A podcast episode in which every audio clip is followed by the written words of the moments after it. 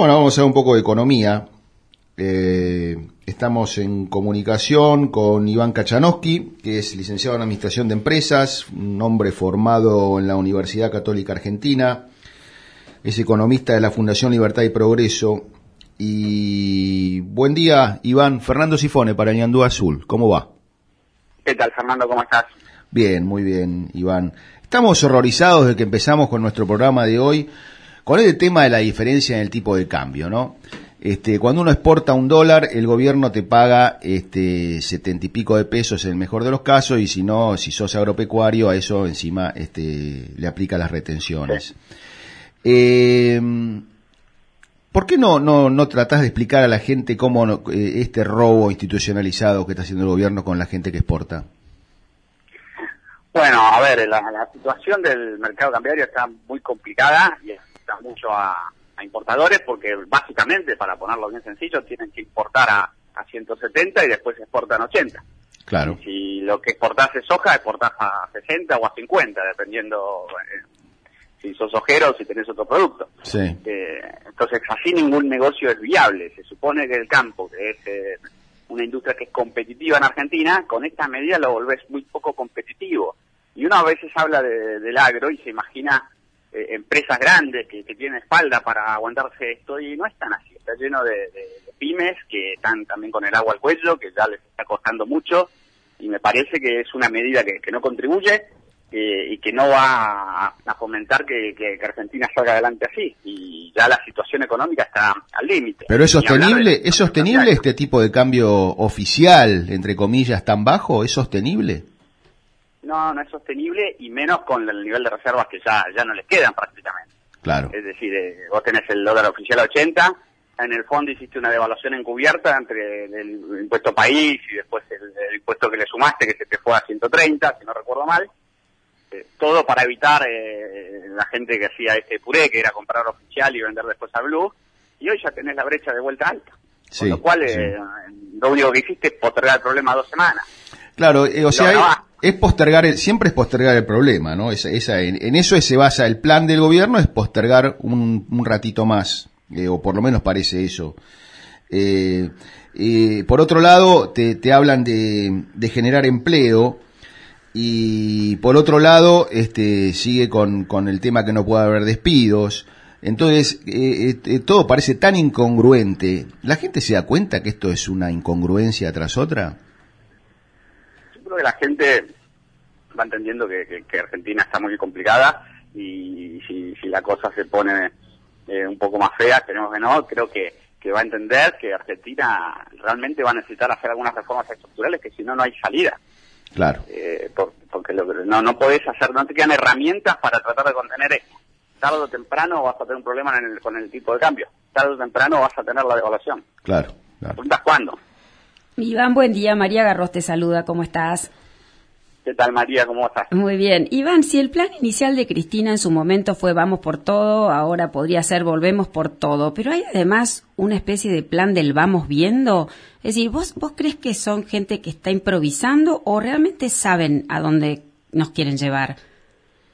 No, no creo que haya algo así como un plan o que tengan muy claro a dónde van. Yo creo que hay mucho de vamos viendo Ojo que no es de este gobierno, es, histórico en Argentina. Te diría que Argentina no planifica esta autopsia. Y una vez que nos damos el golpe, ahí vemos eh, qué, arreglo fuerte hacemos. Pero Argentina nunca fue de tener planes claros. Muy pocas veces. Eh, entonces, a mí lo que la impresión que me da es que pre-pandemia tenían ciertas ideas de, bueno, hay que hacer esto, esto, pero no estructurado como un plan. Y la pandemia les cambió todo.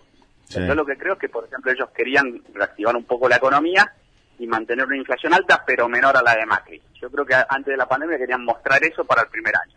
Y se les dio vuelta todo, porque la pandemia te va a destrozar la actividad y ahora lo que quieren mostrar es que la inflación baja, aprovechando la recesión.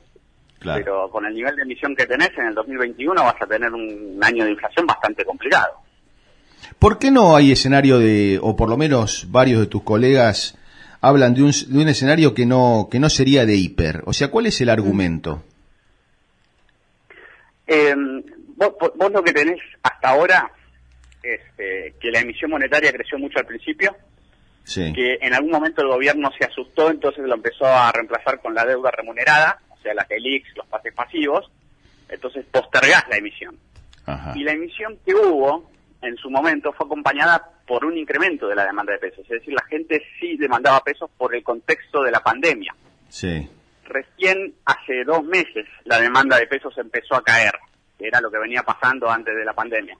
Pero están, la demanda está alta. Entonces, entre que vos retrasás la emisión porque lo reemplazaste con la deuda y la demanda subió, todavía te queda ver que la demanda caiga y que esa emisión se materialice del todo, con lo cual no veo la hiper en el corto corto plazo. Pero esa esa esa deuda puede pasar. Pero esa deuda en, en Lelix en este caso es, es eh, se va acumulando y en algún momento habrá que pagarla.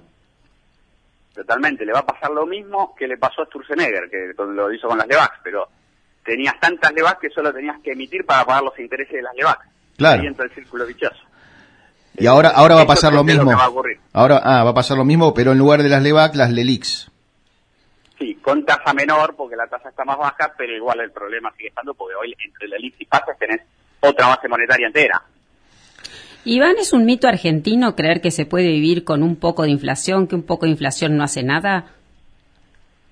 Perdón, no escuché bien. Si es un mito argentino creer que se puede vivir con inflación, que un poco de inflación no es malo, que no hace nada, por eso no le dan tanta bolilla. Ah, no, bueno, un poco de inflación, eh, estamos en, cerca de 40, en el medio tenés un montón de opciones de poca inflación en serio, como los países desarrollados, ¿no? Pero es bueno un poco de inflación igual o no hay que tener nada de inflación, hay que aspirar a no tener nada de inflación. ¿Y pero qué es poco? Mira, eh, digamos, el, por ejemplo, Estados Unidos, que dice que algo de inflación es bueno tener, que, algunos lo dicen, es porque Estados Unidos, el PBI de Estados Unidos está explicado en gran medida por el consumo.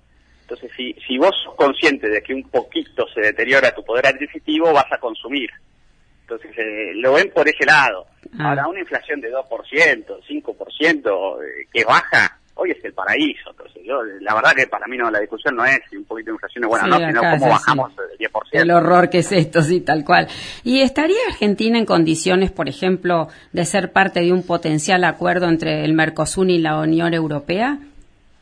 Yo creo que hay una gran oportunidad ahí. Eh, es decir, Argentina, por más mal que estamos, la oportunidad de recuperar la confianza está, porque vos estás primero negociando con el FMI. Entonces, si haces un buen acuerdo que va a implicar reformas, pero si lo haces, podés tener confianza. Y después tenés lo que vos mencionás del Mercosur Unión Europea, que eh, eh, entra en una agenda de reformas estructurales, pero gradualista. De acá a 15 años vos tenés que ir haciendo las reformas. Y el potencial de inversión que tiene el, el acuerdo ese es enorme. Es decir, entre Mercosur y Unión Europea, entre los dos bloques, concentrarse el 34% de la inversión extranjera directa mundial.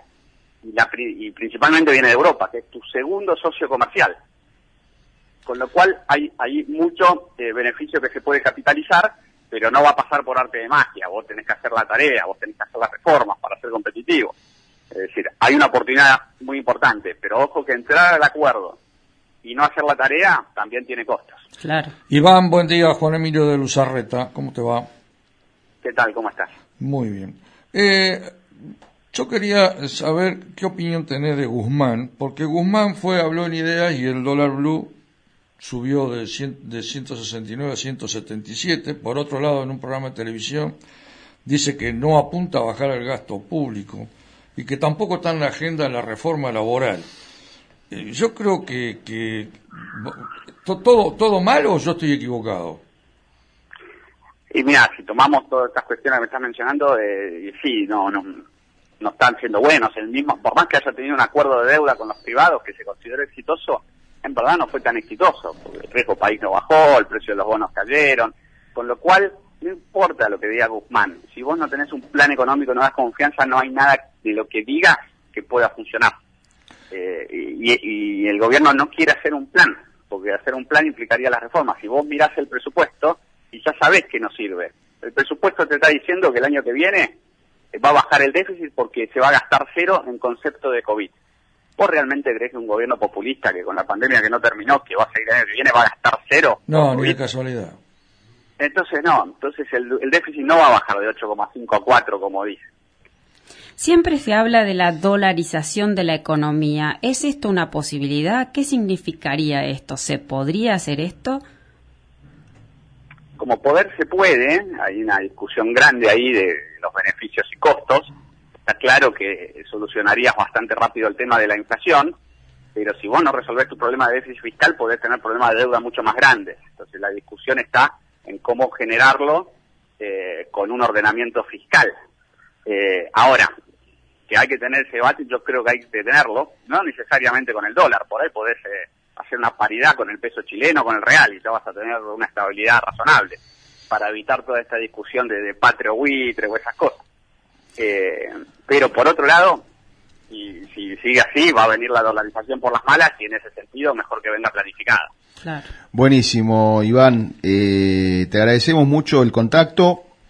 Eh, bueno, te comprometemos para dentro de un tiempo volver a conversar y, ver este y poder hablar de, las inversiones que llegan y del empleo que estamos generando. Así que muy agradecido y te digo hasta la próxima. Encantado, saludos a todos. Gracias, muy amable. Era Iván Kachanowski para el Azul.